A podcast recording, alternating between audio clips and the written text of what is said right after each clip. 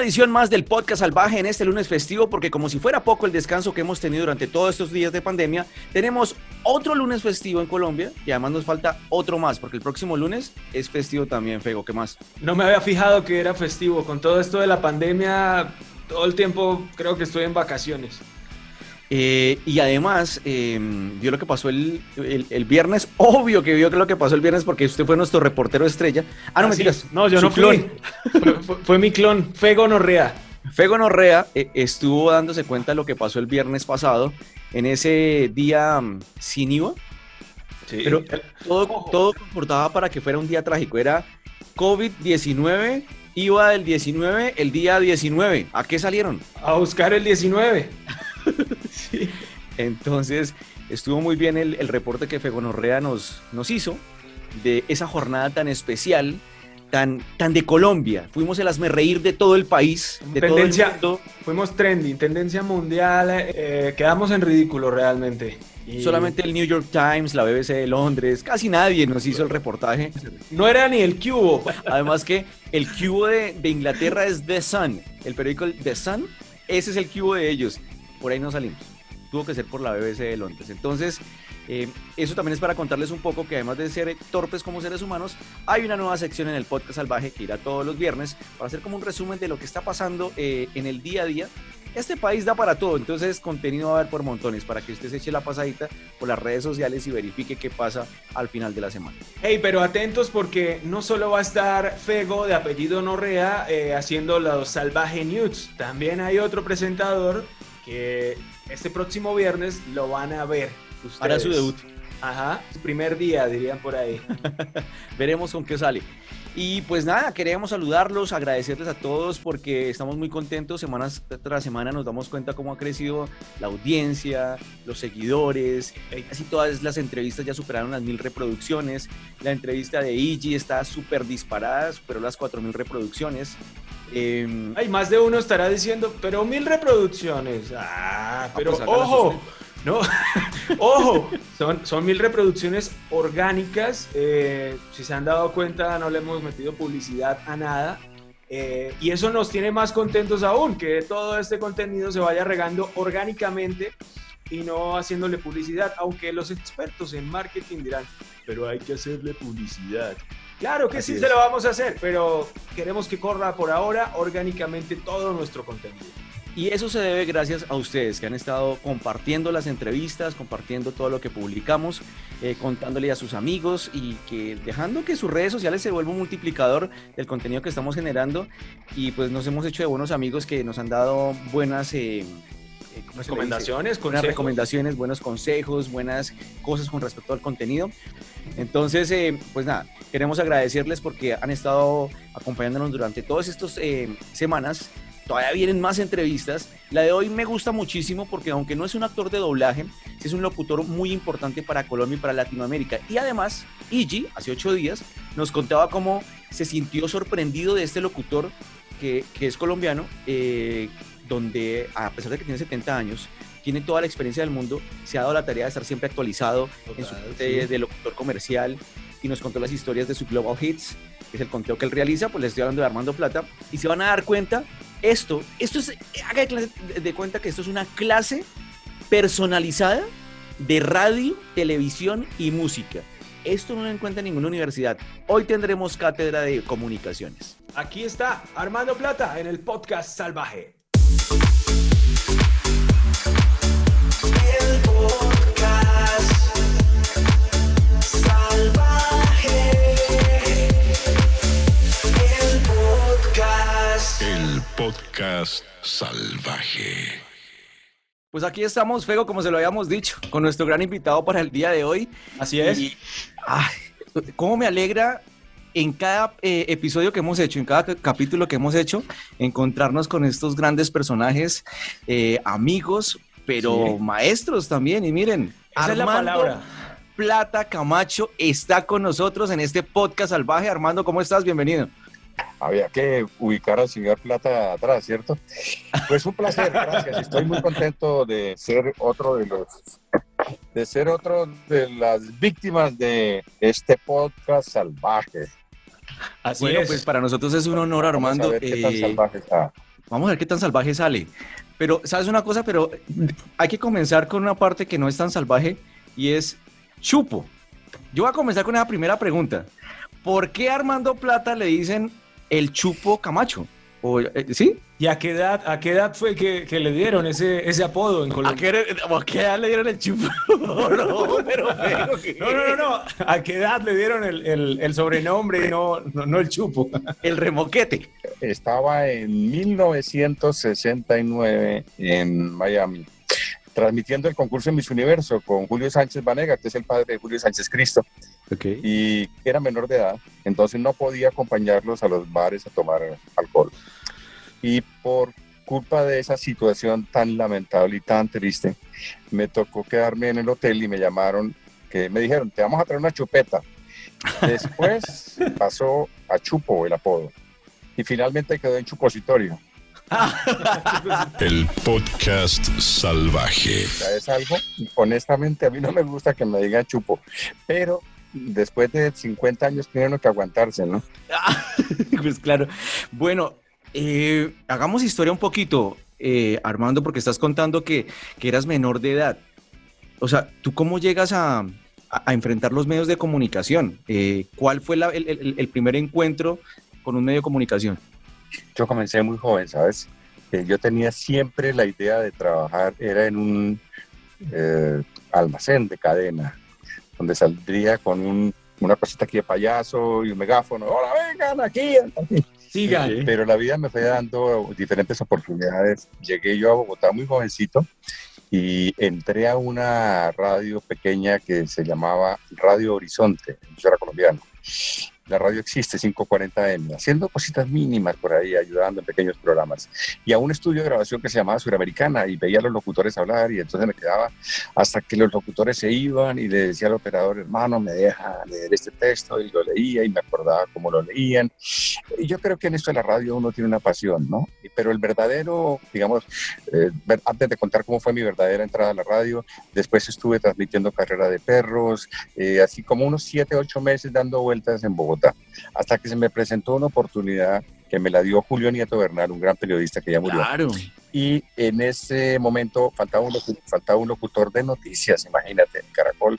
Y Julio me, me llevó a, a Caracol y así comencé mi carrera. Yo debuté prácticamente en la Radio Nacional, digo, cadena nacional de, de Colombia, Radio Caracol. Durante como tres o cuatro años hice todo tipo de programas, programas de radioteatro, los viejos programas de la radio de hace 50 años y me codié con un poco de gente que no tenía ni idea. Primero, porque en Chocontá, el pueblo donde estudiaba, no había, no llegaba la radio en esa época que era de AM bien, porque había mucha estática. No había televisión, porque no, la televisión llegó en 1970. Entonces yo no tenía ningún referente de con quién me estaba yo codeando. Después, cuando ya me di cuenta que eran personas muy grandes, pues bueno, ya estaba con ellos, pero yo me siento afortunado. Creo que fue un, digamos que un caso especial, ¿no?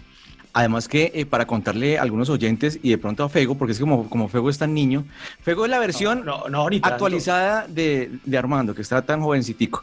Eh, don Julio Nieto Bernal es una gran institución, o fue una gran institución de la radio porque ya falleció, y es el papá Fego para todos los oyentes de Andrés Nieto Molina, uno de los grandes disjockeys de, De Colombia, de Colombia, y también de Alejandro Nieto, que también desafortunadamente ya falleció, pero, eh, o sea, sus hijos grandes comunicadores, y miren, también Armando, pues de la escuela de don Julio Nieto Bernal. Buenísimo, eso me parece Lo increíble. ¿Sabe por qué, puedo- Armando? lo- Porque nosotros de alguna manera hemos estado ligados a ese, a, a ese legado que ustedes han dejado. Porque para ahorita, ahorita vamos para allá, pero por ejemplo, ese legado de Radioactiva es Total. una cosa que quedó para la historia. No, y escuchándolo, escuchando la historia del comienzo, creo que todos hemos pasado casi por lo mismo, ¿no? Como ir, mirar, eh, si tenemos amigos en la radio y, y esperar a que se nos dé la oportunidad con un comercial o con ayudar en algún evento. Creo que todos tenemos como, como, como esa misma, ese mismo inicio también, ¿no? Para de una u otra forma empezar en la radio. Mira, eh, yo creo que nosotros tenemos algo muy especial y es que somos artistas de una u otra manera. De hecho, hay una especialidad de la locución que es ser voice artist. Eh, somos artistas porque creamos cosas, porque sentimos el arte, porque en un programa de radio, en un programa de televisión, en cualquier proyecto de comunicación, eh, nos entregamos. Y es tan absorbente es tan intensa esa conexión con, con, los medios y con lo que hacemos que nos pasa el tiempo. No sé si a ustedes les sucede, pero eh, por lo menos en la época en que yo he trabajado en radio, imagínate, yo no tuve nunca por 30 años ni un fin de semana, ni un año nuevo, ni una Semana Santa, ni una, un día festivo. Bueno, de hecho, perdí algunos matrimonios, digo algunos en plural porque fue cierto, porque pues ninguna mujer se aguanta a una persona en los medios, eh, porque es que es muy absorbente. Y a veces cuando tienes más figuración y más éxito, te vas como en una carrera tenaz. Pero bueno, llega un momento en que uno tiene que parar, pero ya cuando para uno tiene 70 años. ¿Cómo fue ese, ese proceso cuando en el 70, si no estoy mal, si no me equivoco, me corrige, por favor, coge y entrevista a nada más y nada menos que a Steve McQueen? Nunca más han surgido estrellas como Steve McQueen. El sujeto competía en autos y motocicletas por diversión y en el cine grabó la mayoría de sus escenas de riesgo. Miss Universo fue en 1970 y en 1971, un año después, eh, vamos a los Oscars de la Academia Hollywood. Y bueno, éramos, eh, teníamos acreditación y en los ensayos vi un señor mono ahí sentado con una muchacha muy bonita. Me le acerqué con Enrique París, hey, how are you? Eh, un saludo para Colombia y el tipo y alguien tomó la foto y entonces que, quedó ese momento muy bonito de recuerdo.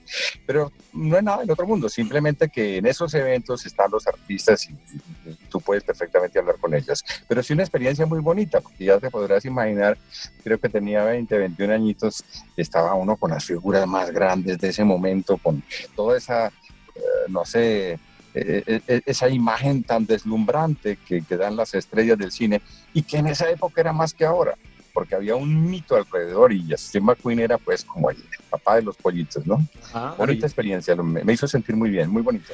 Y más por la edad que tenía en ese momento, eh, las emociones que se pasan, los pensamientos por la mente, ¿Cómo se sintió en ese, en ese momento? Además, ventaja también, tenía que hablar muy bien el inglés para poder llegarle a, a Steve. ¿O fue machacado ahí un poquito?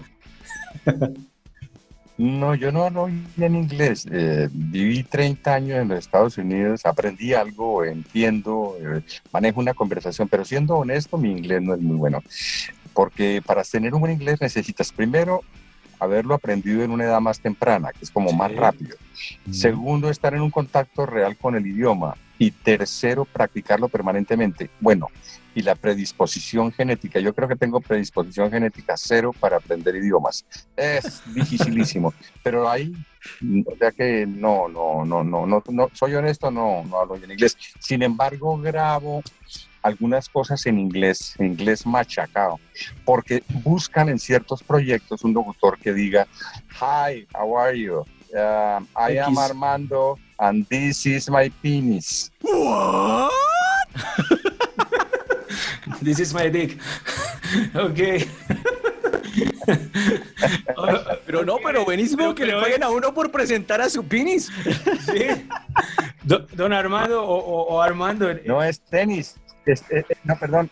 Perdón, estoy hablando de tenis, sino que pronuncia. Ah, El podcast salvaje. Pero venga, Armando, en ese momento usted machacado y todo, sacó adelante la conversación y le entendía también al, personaje. Yo tengo una característica muy especial. ¿Sabes cuál es? Y creo que la tenemos muchos colombianos. Eh, es como un desparpajo. Eh, yo me le mido a toda toda mi vida ha sido un desafío constante y un aprovechamiento inmediato, inmediato de oportunidades. Mm, con ese desparpajo, por ejemplo, me convertí en narrador de golf eh, de la PGA por algún tiempo en los Estados Unidos sin tener la más mínima idea de golf. Llegué a ser la voz de los Bravos de Atlanta sin tener la más mínima idea de golf. Creé la imagen al comienzo de mi carrera como comentarista de cine sin tener la más mínima idea de qué era una crítica seria de cine. Fui locutor de noticias sin tener la más mínima idea. ¿Por qué? Porque éramos empíricos, porque se aprovechan las oportunidades. Y esto es, valga la pena para quien esté escuchando, esta es una especie de sugerencia que le hago, no consejo, sino sugerencia que le hago. Nunca pierdan una oportunidad, aprovechenla. Porque hay, hay esto, si tú no sabes de algo, pero tienes la oportunidad, tú aprendes si realmente quieres hacerlo. Lo difícil es que te llegue la oportunidad. Entonces, el, el de decir, no, yo no hago eso porque yo no sé, puedes, pues no, si en realidad es algo que te queda muy grande, pero yo creo que no hay nada que te quede grande. Y en medios no, porque es que nosotros somos muy recursivos, de verdad. Tenemos eh, como una ventaja los colombianos, somos extremadamente recursivos con un grado pequeño de irresponsabilidad, entonces va bien, ¿no? Eh, sí, ese, eh, eh, ese toque irresponsable es el que crea como la picardía. Eh, la picardía, el chiste, el, el- el apunte en su momento y que sí, no, No- nos ha funcionado, ¿no? De alguna manera. Armando, eh, ¿cuáles fueron las primeras eh, emisoras mm, de renombre en Bogotá en las cuales ya estabas eh, trabajando? Tengo así una, una vaga idea que es como Radio Tequendama, tal vez. Eh, entenderás que no había nacido, Mira, o tal vez ya había nacido, pero estaba muy pequeñito. Sí. ¿Pero ¿Cuáles estaban ahí? o estabas en proyectos frustrados, Valió la pena esperar. Ahora me toca tirar los dados. Seguramente sí, o sea, el proyecto estaba en mente y, y lo trabajaron bastante. todos pasamos por ahí, o por lo menos eso recuerdo yo. Mira, eh, primero estuvimos en Caracol, eh, Caracol, la cadena básica, un nuevo mundo, que era en ese momento la radio más importante del país.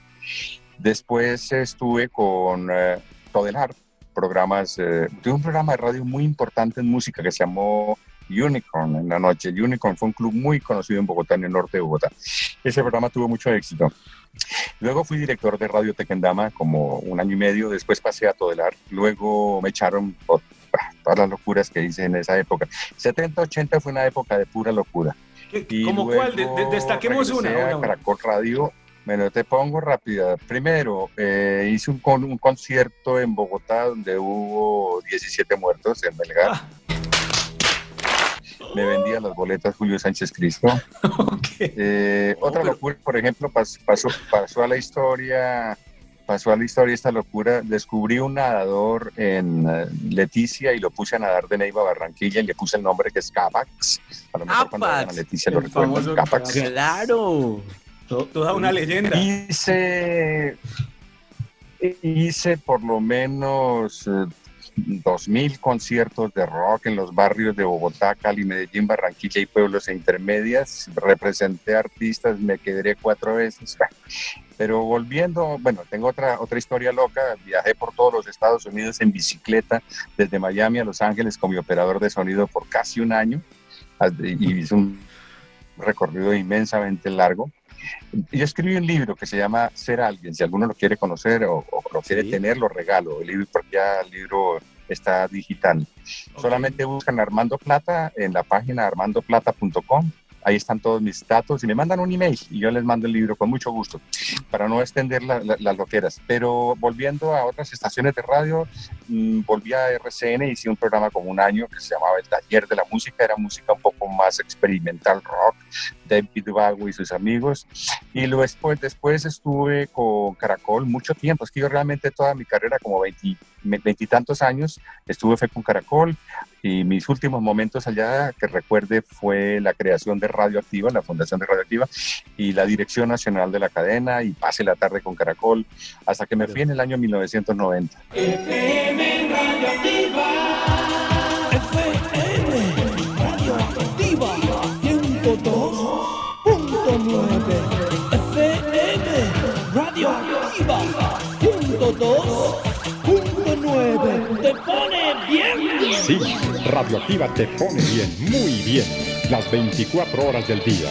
es básicamente. Ahora, después de los 90 en radio, si quieres saber, para, el tema radio, dirigí Radio Claridad, que es una radio muy importante, conocida hoy como Caracol Miami. Después entré a CNN, por varios años fui anchor y director de noticias y presentaba un noticiero que se transmitía por 800 radios en Estados Unidos y más o menos unas 400 estaciones en América Latina, desde el Río Grande hasta Argentina. Después trabajé con el Servicio de Salud de los Estados Unidos, hice un programa por casi todas las radios de los Estados Unidos y luego monté mi pequeña compañía que es de voiceovers, que ya tiene más o menos 20 años y vivo del negocio del voiceover, pero también simultáneamente hice televisión en Colombia, wow, cerca de 100 diferentes shows y en Estados Unidos algunas cositas de televisión porque no se me dio realmente la, la, la carrera de televisión, no, no fue fácil. Me presenté a Univision, no pasé de, del hall, de la entrada. Pero bueno, las cosas son como son y Lo ahí intentó. hice más la carrera en radio y más como, como voiceover. Lo intenté, claro. Armando, quería preguntarte, mm, en las diferentes anécdotas que hay, no sé si la escuché en la W, algo que tiene que ver con el incendio del edificio de Avianca.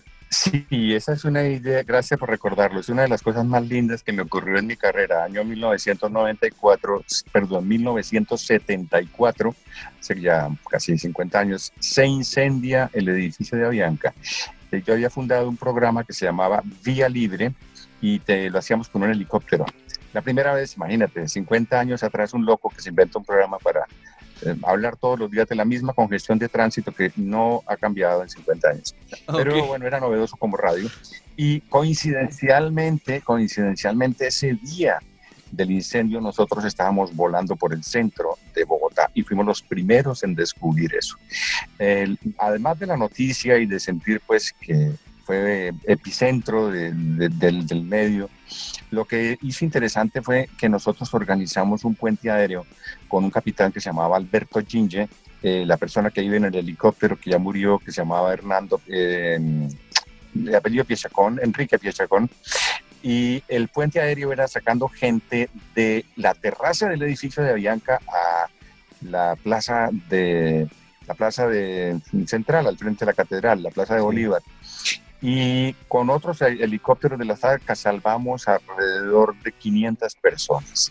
Hubo de todas maneras muchos muertos, que es gente que se suicidó porque fue un incendio espantoso, pero fue muy bonita como obra.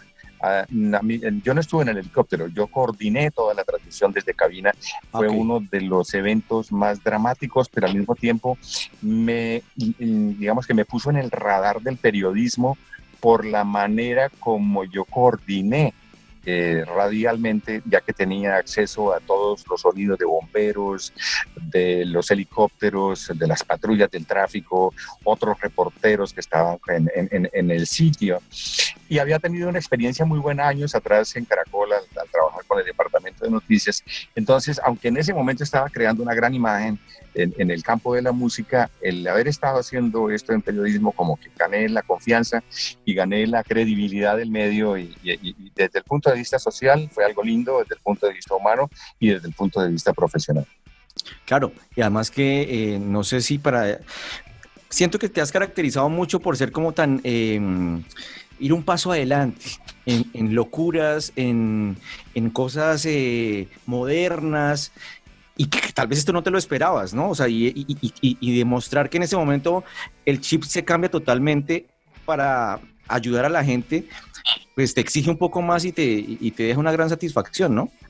Yo tengo una filosofía de vida, es vivir el momento, estar en lo actual. El proceso de decadencia y envejecimiento, desde mi punto de vista, eh, comienza cuando tú te vas alejando, cuando tú dices, no, la música de los 50 fue la mejor, la de los 70, la de los 90, pues eh, es válido, pero para mí la música, eh, la mejor música es la que estamos viviendo hoy, porque es la época que estamos viviendo. O sea, yo estoy en el año 2020, mi mente es 2020, no puedo estar en el año 2010 o 2015. Quizás para estos programas que tú muy amablemente me invitas, pues hace uno la remembranza, pero tu, tu ser está en el 2020 y eso es parte Claro. de, eh, pues de estar vigente, ¿no? La vigencia Además, está en ti. En- En una oportunidad... Todo, todo es eh, mental. En una oportunidad vi una entrevista que le hicieron a, a- a Pedro Sarmiento, un, un entrenador de fútbol, eh, que siempre se caracterizó por dirigir equipos eh, antioqueños y, y dirigió el Cúcuta Deportivo y le preguntaron que si no extrañaba a Medellín. Y dijo, pues es que si yo me pongo a extrañar lo que está atrás, pues no disfruto lo que tengo en este momento. Y eso se aplica a todo. Las novias. Ah, van Sí, no, cambiando. ya. Ya, o sea, ya que, o sea, la, la- la novia de este momento es la, es la que es, o sea, la que está ahí es la que es. Hay que actualizar, si se actualiza el WhatsApp, si se actualiza si se- Facebook. por- Si se ¿por qué actualiza el no? antivirus, ¿por qué no vamos a actualizar la novia? Redu. Sí, sí, sí, sí. Me van a matar. No, a todos, a mí también, mi esposa. A todos, nos van a matar a todos. El podcast salvaje. Armando, ¿cómo, cómo, cómo fue ese, ese proceso de, de prácticamente armar radioactiva acá en Colombia y, y meter el rock cuando Colombia en ese momento no tenía ni idea también de, de muchos grupos internacionales? Son dos épocas distintas. Eh, lo del rock eh, son 20 años atrás. En el año 1972, 72, perdón, Sí. eh, yo tengo la suerte de, de- de estar haciendo un programa de televisión que se llamaba Tú y la Música. Para esa época era pelo largo, hippie, medio hippie. Y se me ocurrió traer unos videos que sabía que existían en los Estados Unidos de un show de Wolfman Jack. Y ese show traía las grandes estrellas de ese momento en el rock. Y eh, lo puse en, en- en- en- la televisión colombiana y fue una locura. Fue una locura porque toda la generación le encantó. Veía lo que no se podía ver. Es que hace 50 años no había la inmediatez de hoy. Entonces, ver una canción que se escuchaba en radio que había sido éxito en, otros países y verla, pues eso era una gran novedad. Eso alternado con artistas eh, eh, nacionales. Ese programa duró como unos 3, 4 años fue muy exitoso. Pasan 6 años más, perdón, no, no, pasan casi 14 años más. Y yo siempre le había dicho al presidente de Caracol de esa época, Ricardo Alarcón, que podíamos desarrollar el mercado joven de, Colombia en la radio. Y había una estación líder que era espectacular, esa emisora que se llamaba 88.9.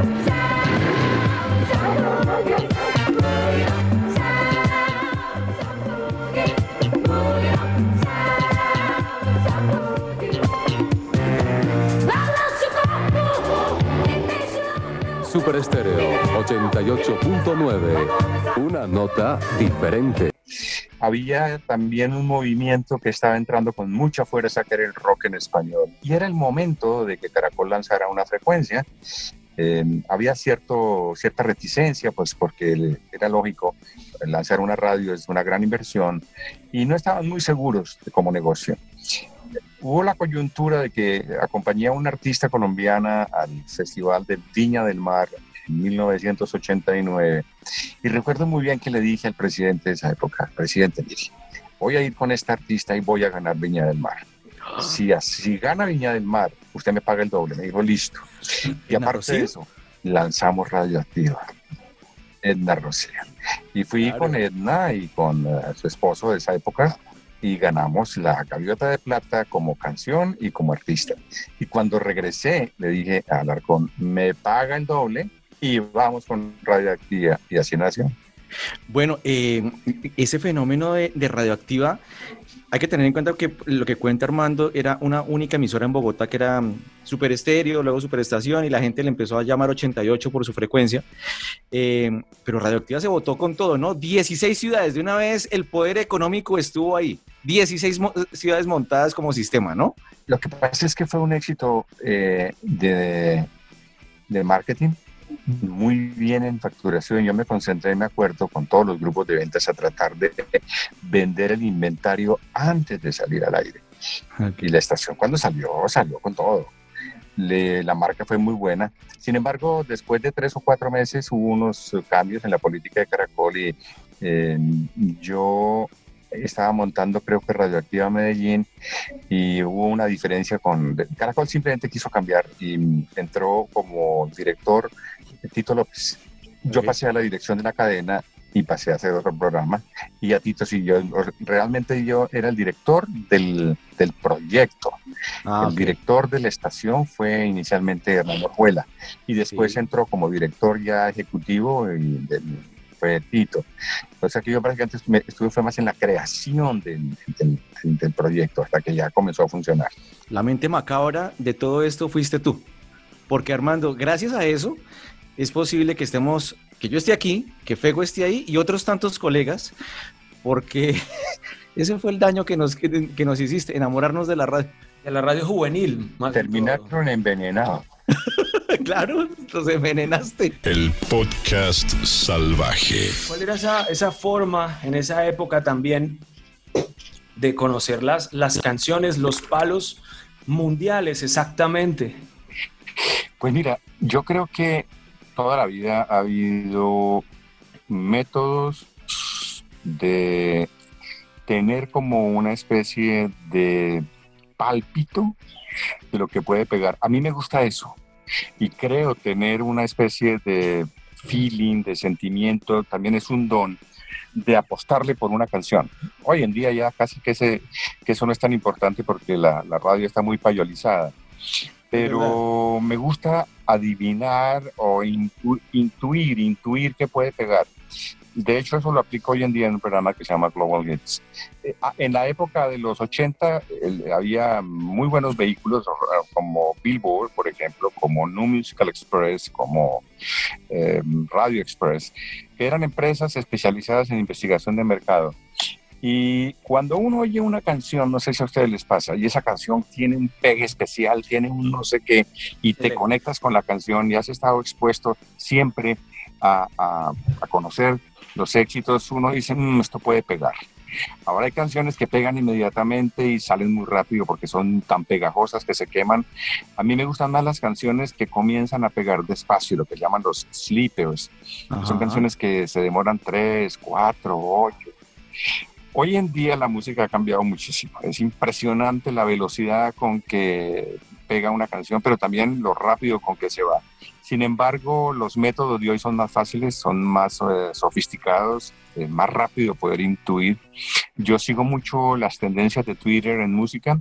Me gustan mucho las mediciones que hace Spotify, iTunes, eh, Apple Music, Deezer, Tidal, porque estás tú conectado con la realidad, que es lo que la gente está o comprando o escuchando o bajando. Hay un termómetro muy fuerte hoy que es YouTube, pero es muy peligroso porque hay canciones que arrancan con una fuerza enorme porque las quieren ver, se disparan las estadísticas, pasan dos, tres días y mueren. Me gusta más esperar un poco, entonces yo digo, bueno, esta canción arrancó muy bien, uno la oye, a veces es una canción que va a pegar y se queda uno con ella, pero la mayoría de las veces esas canciones salen de los 10, 20 primeros puestos, digitalmente hablando, en menos de una semana. O sea que tanto ayer como hoy los métodos siguen y lo importante es que uno desarrolle, si le gusta la música y eres un DJ, eh, ese sentido de pegar qué es lo que la gente le puede gustar. Claro, ser, es- ser tan intuitivo, ser tan intuitivo eh, se desarrolla con el tiempo y creo que de alguna manera no, te, no ser temeroso a la hora de programar una canción, porque a veces hay programadores de música que dicen, me voy a esperar a que la emisora B la ponga. Y los de la emisora B dicen, me voy a esperar a que la emisora A la ponga. Y ahí pasa el tiempo y la canción pierde un poco de vigencia cuando pudieron haberle apostado a ser innovadores. Claro, de alguna manera hablo hace unos años atrás porque ahora sí la radio se ve obligada a poner lo que la gente está consumiendo. Ya no es al contrario que la gente consumía lo que la, lo que la radio le ponía. Ahora, hay canciones que son para radio. Es que la música es muy curiosa, ¿no? Hay canciones que no las conoce nadie eh, en los medios y venden mucho. Hay canciones que son espantosas, venden mucho. Hay canciones que son muy buenas, extraordinarias, no venden nada. Hay canciones que pegan muchísimo en la radio y en los medios no venden nada. Y hay canciones que pegan en todo y son un éxito. Eh, eso de arriesgar es importante y es muy peligroso. Depende qué tipo de emisora tengas, depende cómo estés, depende qué formato. Yo siempre he sido muy agresivo. Me encanta cuando me comprometo con una canción a hacer el éxito, porque es como una sensación de que venciste todas, eh, todas las adversidades. Ajá. Cuando pega, claro. Totalmente. Claro, cuando pega. Tengo un programa, tengo un, ten- tengo un programa que se llama Global Hits, que me gustaría que lo escucharan, porque ese programa es para mí el, la suma de toda mi experiencia de 50 años en música. El promedio de canciones que coloco ahí, que no las conoce nadie y que van a ser hits un mes después es fácilmente de un 90%. Hay escachadas, porque tampoco hay palabra de Dios, pero en un altísimo porcentaje todo pega. Es un programa que lo siguen muchísimos directores de radio, ya está más en seis, de 600 emisoras en el mundo. Está en España, en Canadá, en Estados Unidos, en México, algunos países de Centroamérica y el Caribe, Venezuela, Colombia, muy fuerte en Ecuador, muy fuerte en Argentina, es tremendamente fuerte en Uruguay, más o menos en Paraguay, Bolivia y Chile. El programa me encanta por eso, porque tú tienes el olfato para pegar. Yo me acuerdo de una canción que pegó en Dinamarca y después pegó en Finlandia y la comencé a poner en el programa y al año fue número uno en Estados Unidos. Ah, o sea, tener bueno. esa suerte de llevar un año atrás la música. Y así muchas canciones, muchísimas canciones. No, total. Y, y- y- y volviendo un poquito, también don Armando decía que la música de antes duraba un poco más, la de ahora, lo que dicen es totalmente cierto, dura mucho menos. Y, eso también la hace, en teoría, como, como música a veces, a veces basura, ¿o no, don Armando? Hablando de su programa, le quiero contar que lo he escuchado, me parece genial, me parece muy buena la curva que le da también a, su programa. Y, la pregunta en este caso sería, ¿por qué quizás muchas radios no se atreven a, a hacer esa misma curva? Esa misma pregunta me la hago. En mi programa en las cadenas les encanta. Cuando lo saqué hace ya cinco años, no, yo quiero ponerlo. Pero hay una especie de deseo de que los programas, o, o mejor, hay un estigma en los programas enlatados. Y es que si un programa no es hecho por la gente de la emisora, en la emisora se considera que no es bueno. Bueno, es válido desde ese punto de vista. Por eso muchas emisoras no lo tienen.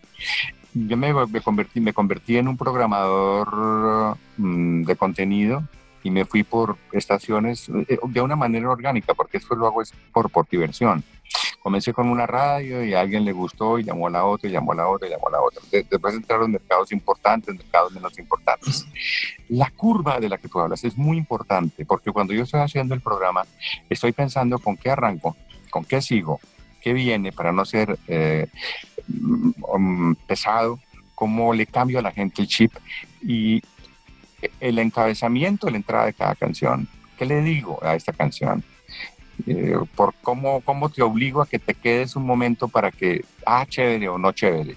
¿Cómo hago para mezclar un rock, por ejemplo, y ponerte una canción de banda eh, de, los, de, de- de México? O la nueva de No, Alejandro Fernández o época eso era Silvestre. absurdo, como Sí. o Silvestre, y de ahí pasar a, a The Killers, pero sin, sin, sin, sin agüero, ¿sí? Y de ahí pasar a un, a un, a un reggaetón sin miedo. Y ahí a una canción de la India, pero que tú digas, wow, chévere, San, te, te vas, que te vayas con el programa y cuando al final te diga, "Ay, qué chévere, con una premisa, ¿no? Y es que eh, la gente quede enterada. Yo comencé este programa porque un día me puse a pensar, yo no puedo permitir que mis, eh, mis hijos y mis nietos y mis bisnietos sepan más música que yo. Porque decía, es que esa es la música que oyen mis hijos. Yo- esa es la música que oyen mis nietos. Yo les digo a ellos, mira, esto es lo que ustedes tienen que oír. Ese reto me lo propuse y por eso hice ese programa. Y también porque consideraba que era la época de proponer algo en este mundo fantástico que tenemos hoy en lo digital, en las redes, y ya arrancamos, démosle, y no hacer nada más de lo mismo. Me gusta porque es un montaje muy dinámico, es un programa que tiene mucha elaboración, ustedes que estudian producción. Yo creo que el mejor programa, mejor producido de habla hispana en música es Global Hits. Lo hacemos en Argentina, una empresa especializada únicamente en música, espe- especializada en programa. Yo gasto un día preparando la- el programa, escribiéndolo, investigándolo, y la gente que lo produce más o menos gasta seis horas haciéndolo. Porque ustedes saben que cuando se hace un corte se, se, se demora, porque es una labor casi manual. Cuenten cuántos cortes tiene Global Hits. Eso le decía, eso le decía yo a Lucho Guerrero eh, en, en una charla que tuvimos. Le decía, el programa es muy bien producido, es muy limpio y así deberían ser la mayoría de programas eh, eh, musicales. Pero lo que pasa es que la gente es perezosa, hermano. La gente dice, no, uy, no, qué camello sentarse a investigar. Qué camello sentarse a investigar cuáles son las 15 canciones de la semana. No, no, no. Eh, eh, es más Es fácil mística. coger Eh, Para mí es mística. Y tiene que sí. haber mucho amor. La verdad, recomendadísimo el programa. Lo pueden eh, seguir ahí ustedes que nos están viendo. Se llama Global Hits con Armando Plata. Lo pueden encontrar en Spreaker. y lo pueden encontrar en YouTube y lo pueden encontrar en la, en la página de armandoplata.com o se puede lo pueden encontrar en la página de Facebook eh, Global Hits con Armando Plata pues, o, o en Google Google Google. Google nos, nos bota todo. Lo que vote 200 Google. Lo que- Eh, 200, llevamos ya 280 programas, 200, perdón, 286 semanas. Tiene- Solamente tiene- fallé una semana que me enfermé. Tiene más- 286 programas. Tiene más de La idea, 140. es llegar, la idea es llegar algún día a tener unas eh, 5.000 emisoras. Yo creo que por ahí en unos 2, 3 años llegamos a unas 3.000 emisoras, 4.000. Ah, ¿Por qué? Porque eh, quiero convertirme en, en el, en el programa de radio referente de la música del mundo. Me estoy preparando para eso. Me gusta ese reto. Y es un proyecto que además cuando tú me escuchas ahí dices, ese señor tan jovencito, porque tengo una voz toda joven. Hola, ¿qué tal? Soy Armando, bienvenido Claro. a Hits", Se dice, escucha muy "Ese- juvenil". ese pelado". Y cuando te, por eso, por eso, por eso yo no quiero salir en estos programas, porque voy a decepcionar a todos los jóvenes. No, decimos y que esto, que, que realmente es, que ese no es Armando. Armando, ya que estás mencionando lo de las más de 5.000 emisoras, siento que, que- que tienes esa, ese espíritu como de imponer un récord. No sé si me equivoco en lo que voy a decir como para recordar algo de hace unos años atrás. ¿Hay algún récord que tenga que ver con alguna vaca o algo así? En 1974, cuando trabajaba con William Vinasco en Radio Tequendama, que fue una emisora muy importante en su momento, eh, yo quería promover la emisora y dije, me tengo que inventar algo. No sé por qué se me ocurrió hacer un, con- un concurso. El que primero se duerma frente a un micrófono. Y le dije a William, nos, le jala, le dijo, me jala. Y organizamos una muy bonita producción. Y lo llamamos Campeonato Mundial de Locución. Duramos casi 100 horas pero teníamos un equipo de gente detrás que nos ayudó muchísimo en la producción del programa y con mucha publicidad, muchísima publicidad, televisión, artículos de prensa, revista. Fue tan buen, bien montado el cuento que al final, cuando llegamos a ser campeones mundiales, todas las emisoras se pegaron. Nos declararon campeones mundiales, lloraron, una locura. Y les voy a contar cuál es la verdadera historia. Era un cuento, no hay ningún campeonato mundial era, era un cacharro ahí, pero fue muy bonito como radio, porque me inventé, por ejemplo, un, un cuento que era La Hora Crítica, era de 2 a 4 de la mañana, en la época en que no hay audiencia. Ajá. Escuche hoy, William se dormirá. Me inventé un una locura que era la pelea de William por comer morcilla. Cosas como el efecto el somno- el somnífero del cilantro, hablado por expertos. Claro, la gente se encarretaba con un poco de estupideces. Imagínate un técnico. De- de la época. No, no, es que el cilantro tiene tal cilantro. Con el cilantrólogo. Y así. y el doble sentido también. Porque, porque para mí, la, sí, claro, para mí la radio es magia. Entonces lo que estábamos haciendo nosotros era crear magia, crear algo distinto, entretenimiento, hacer que la gente se divierta. Yo creo que eso se ha perdido un poquito, porque, no sé, pues ya están, también hay muchas muchas radios, pero la radio sigue siendo eso, locura, y el- entre más gente loca haya, y es que los 70 fue de gente muy loca, era, había un personaje en Barranquilla que, que todas las noches hablaba con extraterrestres y hacía unas plegarias al universo, unas cosas más solladas del mundo. Y así, ¿no? Entonces a mí me inspiraban esos personajes y decía, pues hagamos algo menos, menos loco, pero más, más urbano. Y ese fue el éxito de, de, de este campeonato. Que pasó a la historia, pasó a la historia y después lo aparecieron unos eh, canadienses y que batieron el récord y después unos argentinos. El nuestro es de 88 horas aproximadamente. Ya van como en 120. Ya, a- Armando, usted que es tan actual, que vive tan 2020, también me imagino que ha visto la forma en que se están pegando las canciones a través de, de los memes y no de las payolas. Qué bueno, porque es que hoy en día se refleja lo que la gente quiere oír. Eh, yo soy fan de TikTok. Eh, soy fan de, de la forma Buenísimo. como se expresa. Sí, es chévere. Los memes, eh, pues mira, mira lo que los últimos éxitos grandes de música son gracias a, memes y a, y a redes, ¿no? Pau, Claro. por ejemplo, que es el número uno ahorita en Canadá, viene, pues, viene de redes. Y, y, y el que no está en redes está en la olla.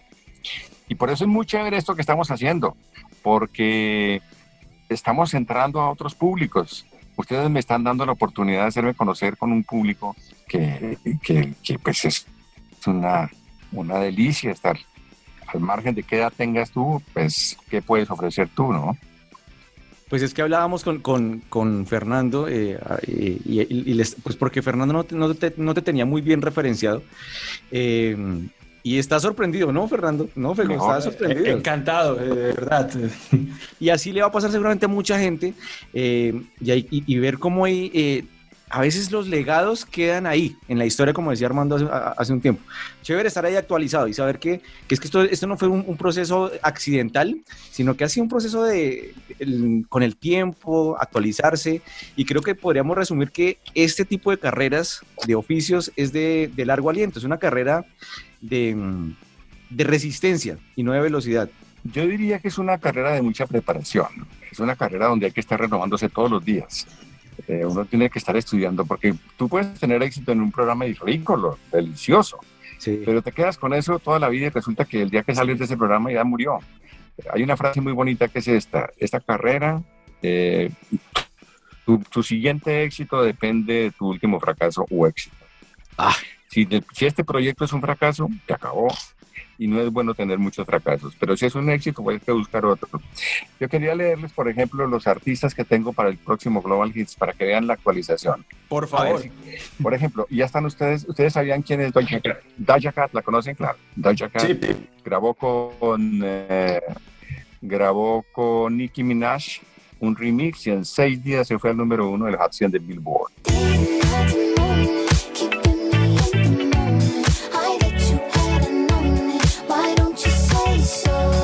¿Conocen los The Scotts? Que son los muchachos que tienen el mismo apellido Scott. Son el número uno de la música urbana de Estados Unidos. Let's go. We see the hype outside, right from the house. uh, took it straight from outside, straight to the couch. Justin Bieber y Ariana Grande son los número unos de iTunes con una canción Ajá. que está muy organizada, muy orientada a, a esto de la pandemia. No, no, no. I'ma get to know you better. Kinda hope we're here forever. Me gusta mucho The Weeknd. No Es si genial. Uh, es de Chicago, The Weeknd, tema de. Muy bueno. Blinding Light.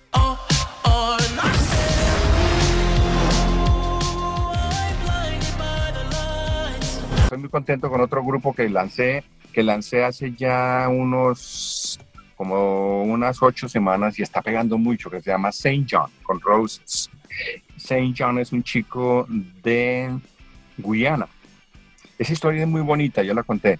Eh, Saint John e Iman Beck. Iman Beck es un pelado que trabaja en una compañía de, de trenes en Kazajistán, por allá cerca de Rusia. Y oía una canción de Roses y le hizo una versión tecno y, lo y comenzó a mandarle cartas a este tipo y nunca le contestó ni emails, nada. Entonces la lanzó, se pegó y ahí se Y sí le respondió.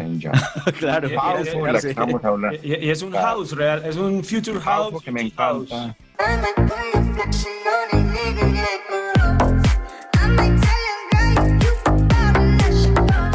Powerful, que es maravillosa esa canción, la historia de un muchacho que le escribe una carta a la novia antes de morir. Se llama, por eso en la canción eh, se llama Deadlight.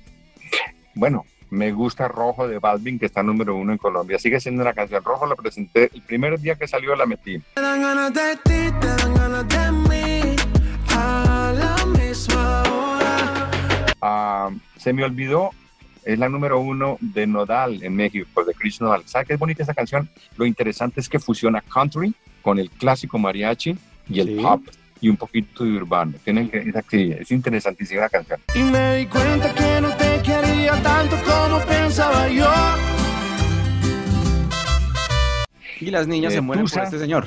Sí, No sé de dónde le ven lo, lo- lindo, pero Claro. se mueren por él. como canta. Hay un muchacho que se llama Camilo, oiga, Camilo de Colombia, esa es la nueva estrella, sabía, ¿no? Camilo Sí, sí, está pegadísimo en, en- en toda Y- América y es- Latina. y es famoso en y memes. Famoso en memes porque no suelta de baluna también. Está enamorado.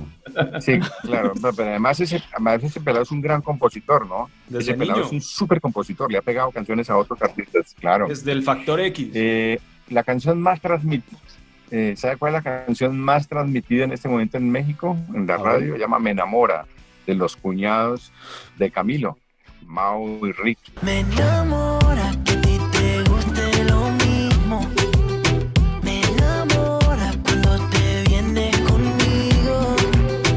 de los dos éxitos que van a pegar en español en las próximas semanas, memoricen este Honey Boo de Nati Natasha con CNCO. Honey Boo, siempre sobresalgo en la multitud. Y cuando yo paso, yo soy el boom. y Diosa de Mike Towers, que es un pelado que tiene una canción muy fuerte en este momento. No, está, muy, está todavía abajo, pero va, va, va subiendo muy rápido. Esa canción va a ser un super hit, se llama Diosa de Mike Towers, que es un puertorriqueño. El podcast salvaje. Hemos hablado bastante de radio, pero es que Armando también ha hecho televisión. Tal vez yo, yo te recuerdo más por radio, pero en televisión, ¿cómo fue heredar pasaporte al mundo? O sea, tú eras nuestro Google Maps. Pues de ese entonces. A ver, rápidamente, en televisión yo comencé en 1968. Hice 22 años todos los días en televisión y tenía la mayor audiencia porque no había sino un canal. O me veían o me veían. No tenían opciones. No había opciones. Comencé como comentarista de películas, después programas de rock, muy buenos programas musicales. Tuve uno extraordinario que llamaba Mano a Mano Musical, eh, programas de entrevistas. Mm, Tuve la suerte de meter en la música disco, un, programa que gustó mucho, Midnight Special. Luego Fama, Domingos Latinoamericanos, Tardes Latinoamericanas. Y por los años 80, en el 85, Héctor Mora, que acaba de morir, un gran periodista, eh, no pudo continuar con la empresa y entonces nos tocó continuar Pasaporte al Mundo y yo lo heredé. Una experiencia muy interesante, pero muy difícil. Primero porque no teníamos recursos y segundo porque yo no quería hacer más de lo mismo y no tenía un equipo de investigación. Ok. Afronté el reto, me convertí en un periodista que eh, tenía la mayor red de auxilio gratuito tanto en lo logístico como en lo investigativo. ¿Y cómo lo hice? Muy sencillo. Llegaba a un país, me hacía amigo del embajador y el cónsul de Colombia y con una simple frase ellos ya quedaban enganchados. Bueno, vamos a mostrar lo que ustedes están haciendo por nuestro país acá. Y ahí mismo los tipos me daban oficina, teléfono, fax.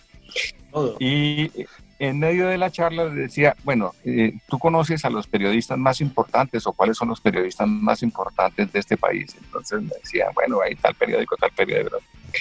Tú los conoces, no, pero los podemos llamar. Entonces llámalo, me, me hacían el contacto y entonces le decía a ese periodista, hombre, mire, estoy haciendo una crónica sobre este, sobre este país, por decir Dinamarca. Si usted fuera yo, ¿qué, ¿cómo presentaría Dinamarca? Y arrancaban y presen- me daban 50 ideas, bla, bla, bla, bla. De esas 50, pues las que podía hacer eran 2, 3, 4, 5. Y ya, investigación perfecta. Entonces, claro, cada programa sorprendía porque te- unas notas, wow, ¿cómo, cómo supo eso? ¿Cómo supo esto? ¿Cómo su-?" Y se convirtió en un programa simplemente con dos ideas. Es que yo creo que uno en este negocio tiene que ser muy vivo en el sentido de, de buscar lo que quiere y encontrar la gente clave, que es la que te ayuda, porque es un trabajo de equipo, especialmente la televisión es un trabajo de mucho equipo. Y, lo, y el otro ya es presentación, entonces eh, eso fue Pasaporte al Mundo, me, me permitió ir como, como casi 40 países, eh, toda Europa. Y la razón por la que me fui fue justamente para Estados Unidos a vivir en 1989, fue esa. Me, me gustó mucho el contacto cultural con otras regiones del mundo, quería que mis hijos estudiaran y también tuvieran una visión más universal y me fui. Ar- Armando, y después de haber hecho tanto tiempo radio, tanto tiempo televisión y que llegas a Estados Unidos, pues me imagino que el abanico de posibilidades que tú querías eh, probar era, era mucho. ¿Cómo haces para decir, yo me voy a dedicar solamente a esto y a la de Dios, lo que haya de pasar? Lo que venga. Mira, hace, has tocado algo que es vital. Cuando yo llegué a Estados Unidos, conocí a alguien que me dio un consejo que ha sido el mejor consejo que he recibido en mi vida y lo voy a transmitir. La clave está en hacer lo que más te gusta en el menor tiempo posible y que sea lo más rentable. Pues venía a Estados Unidos, había trabajado en radio, televisión, productor, en fin, toda una cantidad de, avenidas, pero me tenía que concentrar en una, que fuese la que más me gusta, menor tiempo me quitara y mejor ingreso me diera. y decidí ser voiceover. Y de eso ya, ha- o sea, ha pasado tanto tiempo en eso que le heredaste el talento a, a dos de tus hijas, ¿no? A Juana y a Catalina. Pues eso ya lleva de, de, de VoiceOver 30 años. Mi empresa la monté en, 1900, en 1990 en Miami, Armando Plata Producciones. Ajá. Y trabajando para otras estaciones de radio y todo, y hacía mis primeros pinos dentro de los Estados Unidos como voiceover. En Colombia también tuve muchísimo éxito como locutor comercial, porque recién comenzando mi carrera en el año 69 tuve la suerte de formar parte de Atlas Publicidad, que era de J. Walter Thompson, y grababa cuñas y me di cuenta que el mejor negocio para un locutor es grabar propagandas. Entonces en Colombia grabé, a Dios gracias, muchos comerciales y entonces yo tenía esa experiencia para grabar en Estados Unidos, pero cuando llegué a Estados Unidos me di cuenta que, que me hacía falta muchísimo como locutor, y entonces hubo que prepararse y cambiar, la locución está cambiando muchísimo y hay que seguir estudiando. Pero debo ser una persona muy, muy agradecida con, con mi voz, muy agradecida con el universo que me dio ese don y he vivido de eso, por fortuna. Mis hijas, Catalina y Juana, Catalina siempre mostró una gran vena artística. Ella siempre quiso ser artista, más actriz que locutora. Y Juanita me sorprendió porque terminando su máster en eh, mercadeo en Estados Unidos me dijo, papá, yo quiero ser locutora. Y en ese momento me impresioné porque no me imaginé que ella iba a decidirse por la locución. Le di algunas bases y después ella tomó ya el timón y en unos siete años ha hecho una carrera para mí absolutamente impresionante, porque es una mujer con mucha fuerza, eh, perfectamente bilingüe, está en las grandes ligas de la, de la locución a nivel mundial ya. Y Catalina está muy bien. Catalina es una de las locutoras que en Colombia funciona en comerciales tiene muchísimo trabajo y ya se está comenzando a proyectar internacionalmente. Pero todavía les voy a decir algo que ustedes no me creen. Yo, no, yo siempre les dije a ellas que trataran no, de no, en lo posible, decir que son hijas mías. ¿Por qué? Porque tú sabes que es muy difícil cuando una persona no surge, ah, no, pues, y si surge, ah, no, con ese papá.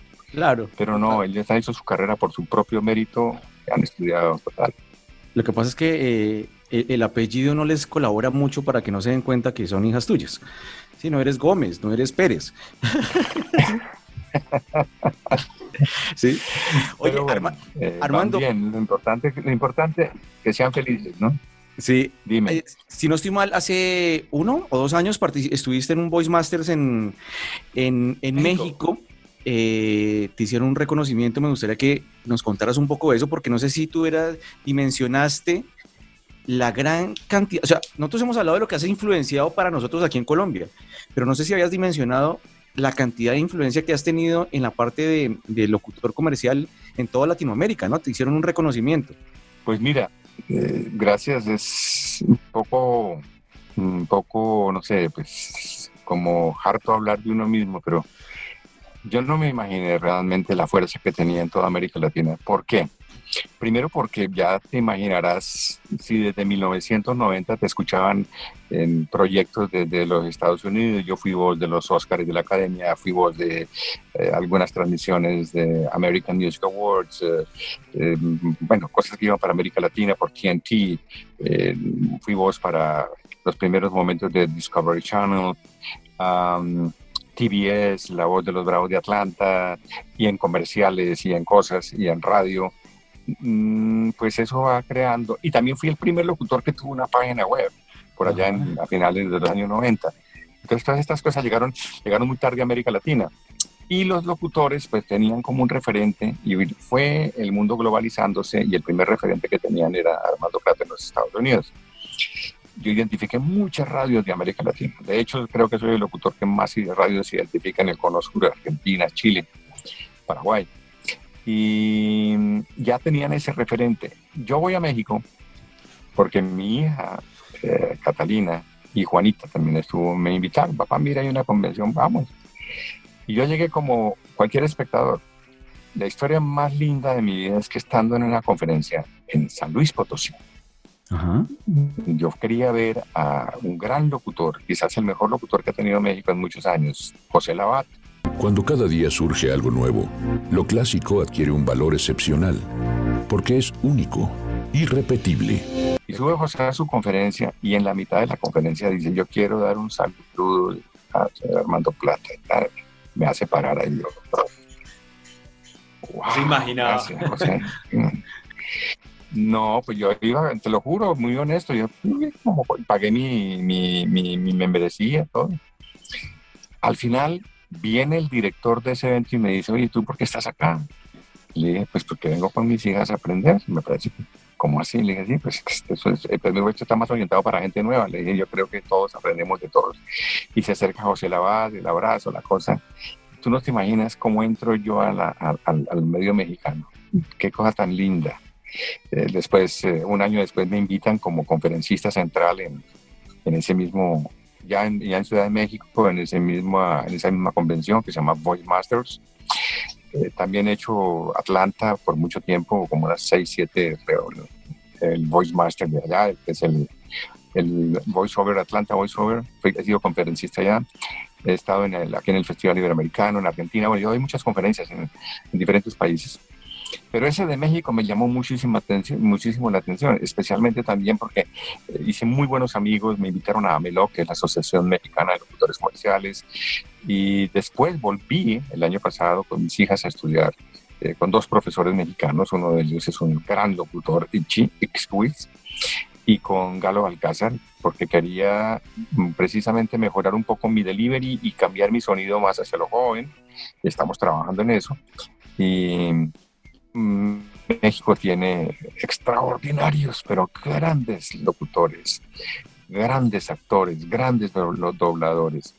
Eh, Para mí es la- el país con, con una tradición de más de 50 años en la locución y, y se les aprende mucho. Y también quería resaltar, eh, Armando, que tuviste una gran oportunidad con Pepe, porque desafortunadamente al año siguiente falleció, ¿no? y, y- y me dio mucho dolor porque él después fue muy lindo conmigo, me invitó a algo con su familia y tuvimos una relación más cercana. eh, después eh, me aceptó como su amigo en Facebook y me enteré que a los seis meses murió y eso me impactó mucho porque, bueno, lo disfruté algo.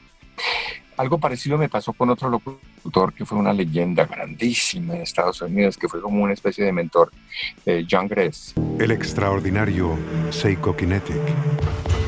50 nuevas patentes e invención. Llegó a Miami en el año 90, John Gress era el dios de la locución en América Latina, era el dios de la locución. Y lo llamé y le dije, John, mira, soy tal persona. Entonces el tipo me dio pelota. Ah, muy bien, chao. No, no pude hablar con él prácticamente. Pasa como un año, pasa un año y va otro locutor colombiano, Marco Aurelio Álvarez, a hacer un trabajo con él. Y le pregunta, hombre, ¿tú, qué- tú- aquí se vino para, para Miami un locutor colombiano, Armando Plata, ¿lo conoce? Le dice, "Mm, tal vez me llamó alguna vez. Le digo, ¿quién es ese muchacho? Entonces le contó. "¿Y ¿Cómo así? Sí. Entonces me llama John digo, Hombre, soy John Gress. Qué pena, no sabía quién eras tú. No tenías tú por qué saberlo. No te preocupes. Discúlpame, lo que te pueda colaborar. Entonces, ¿quieres almorzar conmigo? Listo, don John. Y nos hicimos amigos hasta que se murió. Qué cama, qué, qué oportunidad tan linda. Era de muy pocas, de muy pocos amigos. Un hombre que hizo la mayor carrera de un locutor en, en los Estados Unidos y en América Latina. Era la voz de los trailers de las películas. Sí, es que Eh, pues, es una un- locución que ya no se hace, ¿no? Pero Paramount Pictures presenta oh, la voz, Universal Studios. Identificó y también. hacía poemas, identificaba Poemas. partes, extraordinario locutor, sí. Pero murió, fíjate, se murió, bueno, todos tenemos que morir, murió como unos dos o tres años y se acabó la amistad, pero me queda el recuerdo y el legado. El podcast salvaje. Tú podrías hacer un, un Global Hits, pero de cinco canciones. Pero las- el Global Hits de Armando. Cinco canciones que tú digas, estas son las mías y me identifican sí o sí en este momento. Sí, claro, va a parecer rara, pero es cierto, yo me identifico con esta canción, se llama Las Cuatro Babies de Maluma. Estoy enamorado de cuatro, baby. Siempre me dan lo que quiero. Chiquen cuando yo les digo. Ninguna me pone pero. Oigan, y no me digan que ustedes no tienen también sus ilusiones ahí. Ahora se nos vuelan puritanos. No, es muy buena.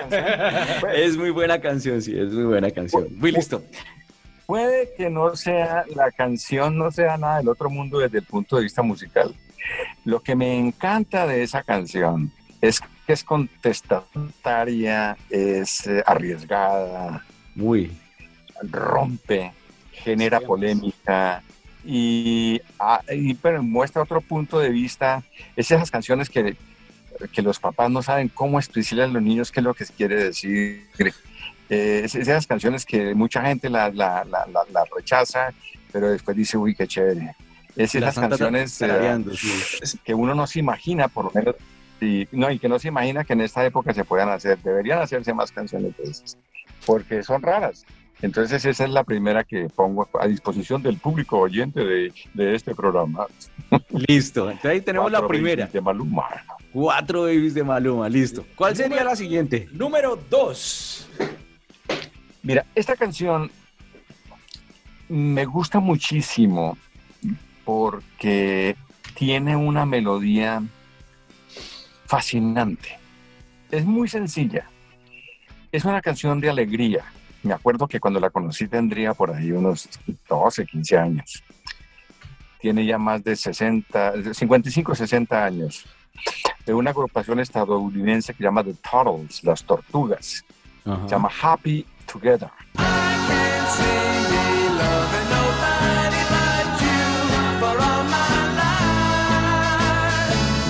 Me fascina la letra, que es sencillísima la melodía y refleja mucho las armonías que se hacían en la música de los años 50, años 60.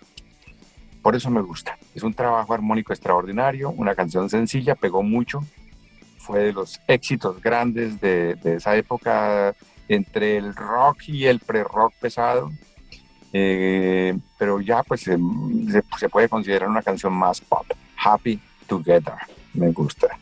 Ok. Ok, vamos con la número 3. A mí me gusta la música clásica. Me encanta la música clásica. Me encanta el jazz, incluyendo el jazz mexicano, que dice jazz, estás tejiendo la red. El podcast salvaje. Me gusta el jazz mexicano. Me gusta el jazz, como único de todo tipo de jazz. Me gusta la electrónica. Oh, una delicia. Toda la electrónica. Y más la electrónica del EDM, ¿no? El, electro- el Electronic EDM. Dance Music. Música de festival. Um, sí, me gusta mucho. Sí, me encanta el EDM. Eh, todo lo que fue el trance también. Eh, esa música electrónica me parece que, que no se le ha dado todavía el valor histórico que tiene. Y es el mejor referente de, de la década del 2000 al 2010 con algo hacia el 2000 Llevamos- hacia el 2020, pero más en la mitad de los, de los primeros 20 años. Yo creo que llevamos Me años. gusta otra música que es, eh, me gusta mucho el heavy metal. Yo fui metalero bravo. Me ¿En encanta serio? el metal. De grupos como Guns N' Roses, claro. Tuve un programa de rock, mijito. Y me gusta ir a conciertos grandes de rock. Acabo de estar en un concierto de, de Guns N' Roses en Vancouver. Y cuando puedo ver un, un grupo grande, lo veo. Muchos de esos grupos ya, han- ya han venido a Colombia.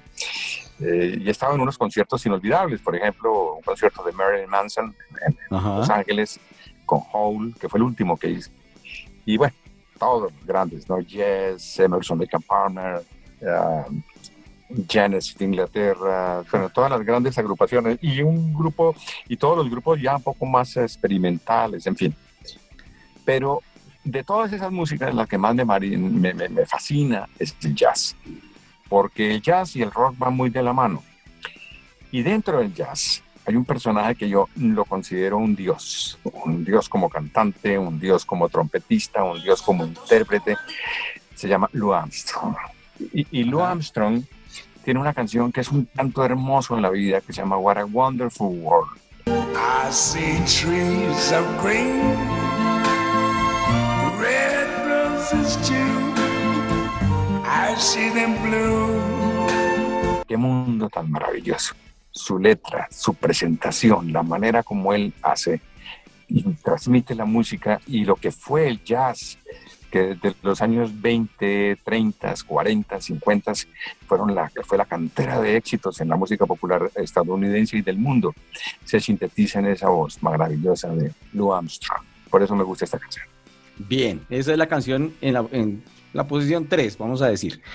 Y ahora viene número 4. La 4 es una canción que a mí me gusta mucho por la melodía, por el sonido, creo que es una canción peruana o boliviana. Que la hizo en Colombia el, el burro mocho.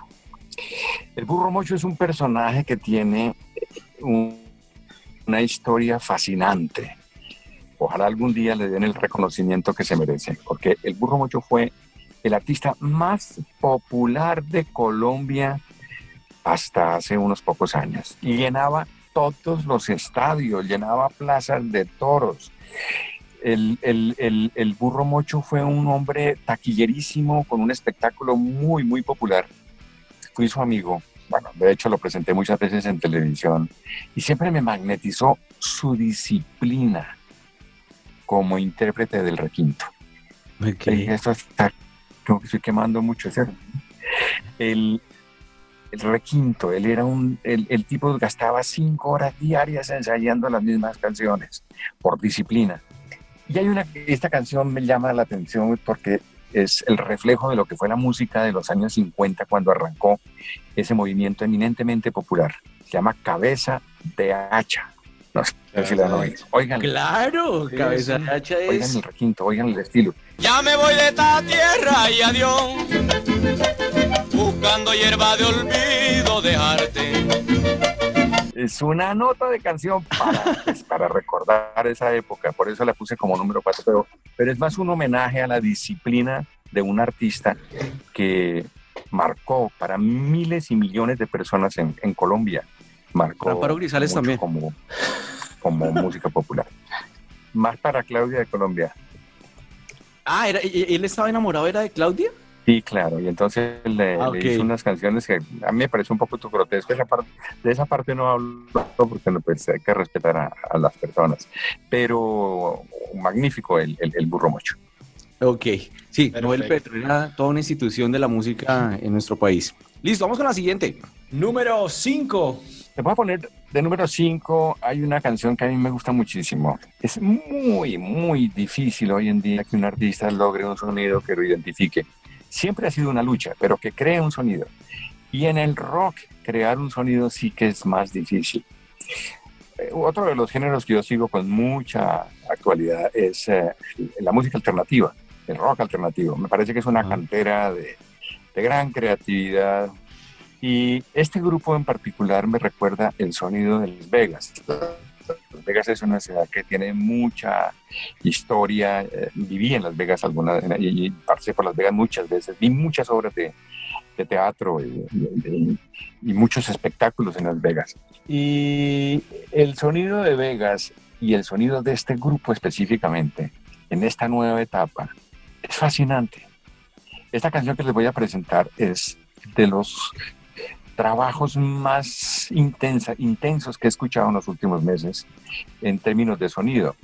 Y la guitarrista, la que toca la guitarra en, este, en el solo de esta canción, es una muchacha que ya, bueno, ya puede tener sus 60, 70 años, que se llama Lindsay Buckingham.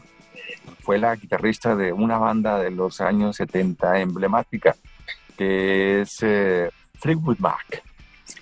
Y para ver cómo el rock influye tanto en las personas, para ver cómo el rock es una actitud de vida, el escuchar a una rockera como Lindsey Buckingham en la guitarra y unos muchachos como los que les voy a contar ahora, haciendo esta, este trabajo es, es fascinante porque reúne dos épocas, pero todo bajo el sabor del rock. El grupo ha estado en Colombia, se llama The Killers. Y la canción qué se bien. titula Caution. I'm throwing caution. What's it gonna be? Tonight the winds of change are blowing wild and free. Acaba de llegar al número uno de la música alternativa en los Estados Unidos, fue el número uno del rock, del hard rock, de Billboard. Es eh, una canción que lamentablemente no va a tener radio, pero óiganla, es un viaje delicioso. Es el sonido de Las Vegas, es el sonido de los 70, es la alta tecnología del rock de hoy alternativo. The Killers con Caution. Y me sigue encantando esa curva que le coloca a, a- a todo. Porque pasamos del burro mocho a The Killers. Eso me parece genial. Tanto The Killers como el burro 8 son burros, ¿no? El podcast salvaje. Un, un- un honor, don Armando, de verdad. Quítame el cuento, quítame lo de don Armando, porque es- eso me recuerda que hace unos años había una amiga que me decía, Armando con Don. A mí me recuerda a Betty la Fea.